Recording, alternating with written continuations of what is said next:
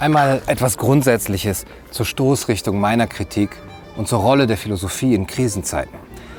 Ich spreche seit mehr als einem Jahr über die philosophische Frage, die sich angesichts des Staunens ob der neuen Wirklichkeit ergibt. Mein Hauptaugenmerk, der Hauptaugenmerk, das Hauptaugenmerk äh, meines Denkens liegt dabei auf folgenden Punkten. Es hat sich an der Beobachtung entzündet, wie schnell und unkritisch die Menschen bereit waren, ihre Freiheiten abzugeben. Es wurde festgestellt, dass sich mit Angst und Panikmache drastische Grundrechtseinschränkungen verhängen und gesellschaftliche Transformationen beschleunigen ließen. Gewarnt habe ich vor der Gefahr einer Verstetigung des Ausnahmezustandes und vor einer schleichenden Abschaffung von Freiheit und parlamentarischer Kontrolle. Die mangelnde Auseinandersetzung mit den Nebenfolgen der Maßnahmen, also wirtschaftlicher, medialer, bildungstechnischer, politischer, sozialer und gesundheitlicher Natur, gerade für die Kinder, mit den Nebenfolgen eben, die bald schon abzusehen waren, das habe ich als unverantwortlich und auf einem ja, unwissenschaftlichen oder, oder zumindest auf einem verengten Wissenschaftsbegriff und Gesundheitsbegriff beruhend kritisiert. Sorge gemacht hat mir die augenfällige Veränderung der gesellschaftlichen Mentalität hin zu einer Verdachtskultur, Denunziantentum, dem Kontrollwahn, der Paranoia und der neuen Pflicht- und Gehorsamskultur, und von den, der Rolle der Intellektuellen äh, ganz zu schweigen. Ich habe das Schweigen der Intellektuellen beklagt, ja. Noch, äh, die noch ein paar Jahrzehnte zuvor über Bürgerrechtseinschränkungen und Überwachungsfantasien der Staaten zugunsten einer vermeintlichen Sicherheit, eben etwa vor Kriminalität und Terrorismus, die das alles noch kritisiert hatten. Aber schlimmer noch als das ohrenbetäubende Schweigen der Intellektuellen ist ihr Wille, sich vor den Karren der neuen Verbotskultur und der Kontrollambitionen der Staaten spannen zu lassen und sich zu Mundwerksburschen der staatlichen Macht und Pharmaindustrie zu machen. Ich habe das, äh, über das eindimensionale Menschenbild nachgedacht, das ähm, all dem zugrunde liegt und all das möglich macht die Eindimensionalität all unserer Konzepte von Gesundheit, von Krankheit, von öffentlichem Diskurs, von den miteinander zu vermittelnden Werten innerhalb einer Gesellschaft, die in der Politik ver vermittelt werden müssen, von der Rolle der Wissenschaft, von der Bildung. Unser Glaube an die Deutungsmacht einer reduktionistischen Wissenschaft ähnelt einem religiösen Wahn, der von sich selbst nichts weiß. Und er verpflichtet unser Handeln auf einen sehr verengten, rein materialistischen, rein mechanistischen Begriff, auf ein reduktionistisches Reagieren, auf das rein Feststellbare.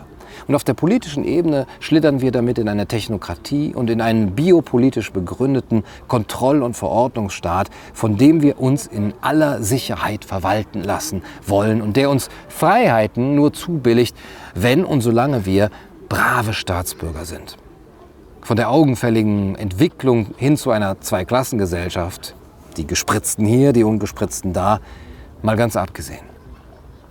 Diese Gesichtspunkte stehen seit über einem Jahr im Mittelpunkt meiner Arbeit. Sie schließen sich an an die Überlegungen beispielsweise von Hannah Arendt, Helmut Schelsky, Herbert Marcuse, Erich Fromm, Arno Grun, Ivan Illich, Michel Foucault und vielen, vielen anderen. Sie sind es wert, diskutiert zu werden. Und das werden sie auch. Etwa von Michael Esfeld, Ulrike Gero, Ottfried Höffe, Christoph Lüdke, Giorgio Agamben, Matthias Burchardt, Naomi Wolf. Denen allerdings ist eine angemessene Repräsentation von, äh, von den finanzierten Medien weitestgehend verwehrt geblieben. Eine ergebnisoffene und diffamierungsfreie Diskussion über all diese Themen, das ist es und nicht weniger, was wir wollen.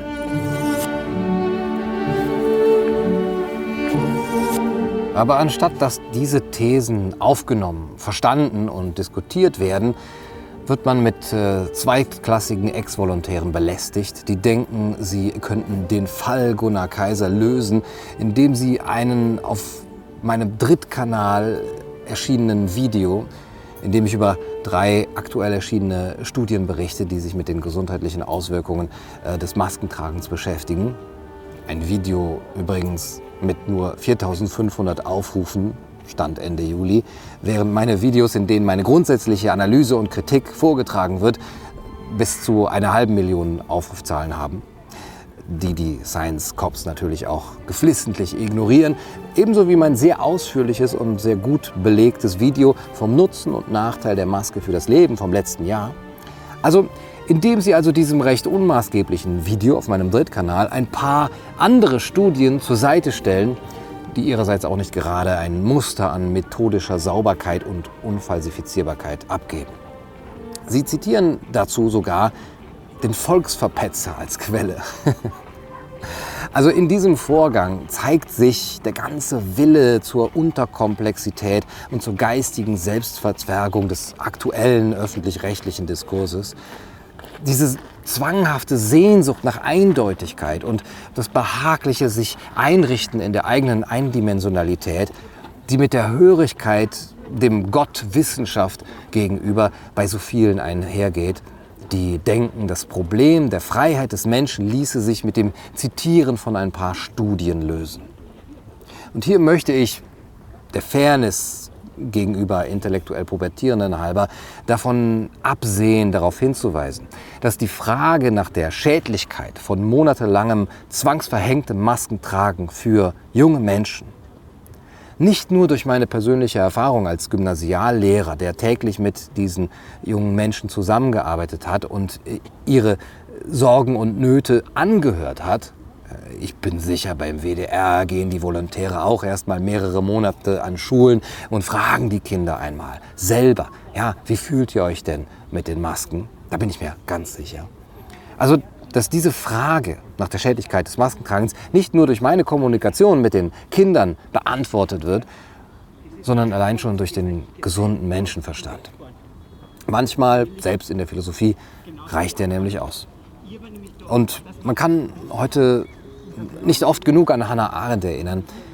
Nicht nur eben äh, die WDR-Aushilfskräfte, sondern die gesamte Gesellschaft. Hannah Arendt hat gesagt, nur wo der gesunde Menschenverstand seinen Sinn verloren hat, kann ihm totalitäre Propaganda ungestraft ins Gesicht schlagen.